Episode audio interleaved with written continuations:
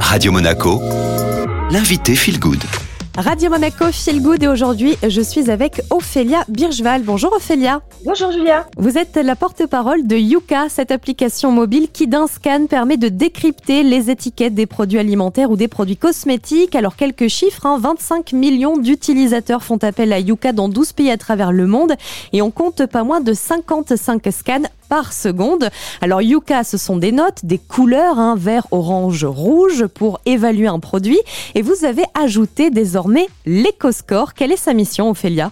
C'est un indicateur qui représente l'impact environnemental des produits alimentaires. Il classe les produits en cinq catégories A, B, C, D, E, euh, de l'impact le plus faible à l'impact le plus élevé. Et il prend en compte l'ensemble des impacts que peut avoir un produit sur la planète, et notamment les émissions de gaz à effet de serre, euh, l'émission de particules fines, l'acidification de l'atmosphère, la consommation d'eau, euh, la pollution de l'eau, euh, l'épuisement des ressources non renouvelables, etc.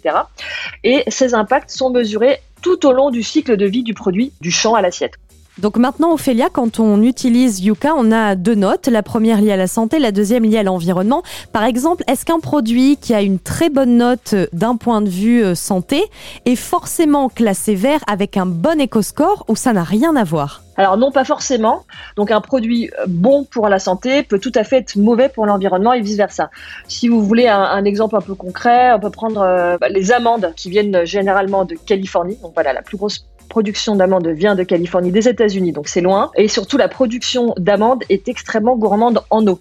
Et par ailleurs, avec leur production intensive, celle-ci a un impact négatif sur la biodiversité, euh, notamment sur la population d'abeilles. Donc les amandes vont avoir une bonne note sur la santé, par contre, vont avoir euh, une note euh, mauvaise pour l'impact sur l'environnement, donc un mauvais éco-score.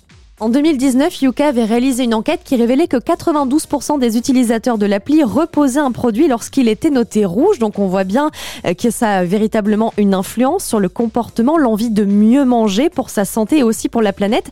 Est-ce que vous pouvez observer la même chose euh, du côté des marques, des industriels ou encore de l'agroalimentaire? Est-ce que les mentalités bougent?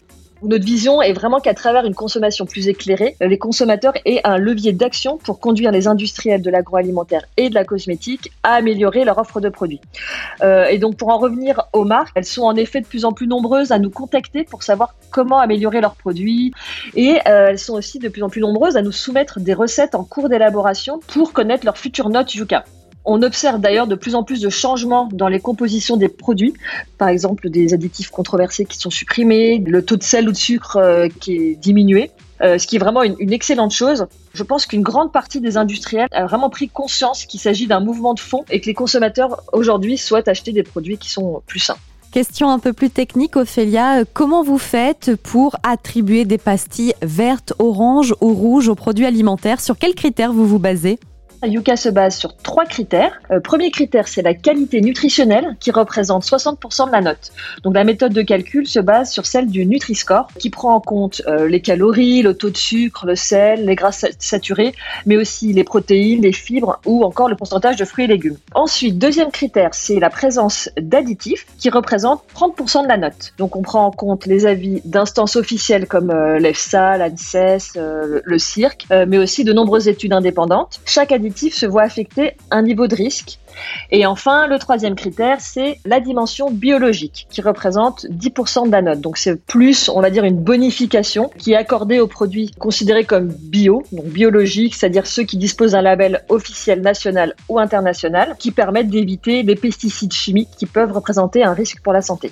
L'application Yuka euh, permet aussi euh, de scanner les étiquettes des produits cosmétiques. Alors je rappelle qu'au total, hein, vous avez une base de 2 millions de produits au total, 70% euh, dédiés à l'alimentaire et 30% aux cosmétiques. Alors là, pour les cosmétiques, les produits de beauté, quels sont les critères qui vont entrer en jeu, Ophélia? On se base sur l'analyse de l'ensemble des ingrédients qui entrent dans la composition d'un produit. En se basant une nouvelle fois sur l'état de la science à ce jour, chaque ingrédient se voit attribuer un niveau de risque en fonction de ses effets potentiels ou avérés sur la santé, donc euh, perturbateurs endocriniens, cancérigènes, allergènes ou encore irritants. Donc si euh, un ingrédient à risque élevé, par exemple, en pastille rouge, est présent dans le produit, euh, la note sera automatiquement dans le rouge. Donc en dessous de 25 sur 100. Euh, c'est ensuite la présence d'autres ingrédients qui déterminera précisément euh, la note parmi la fourchette définie. Et pour finir, peut-être, voilà, il y a eu euh, récemment donc l'EcoScore qui a été intégré. Hein. Chaque fois, vous vous réinventez, vous vous renouvelez. Qu'est-ce qui nous attend sur l'application Yuka? Vos projets dans les mois, les années à venir, c'est quoi? Alors, on va continuer à développer l'éco-score, idéalement aussi dans les pays autres que la France. On va poursuivre notre internationalisation. Et enfin, euh, notre but est aussi d'enrichir la version premium en proposant toujours plus de fonctionnalités. Merci beaucoup, Ophélia, d'avoir été avec nous. Merci à vous.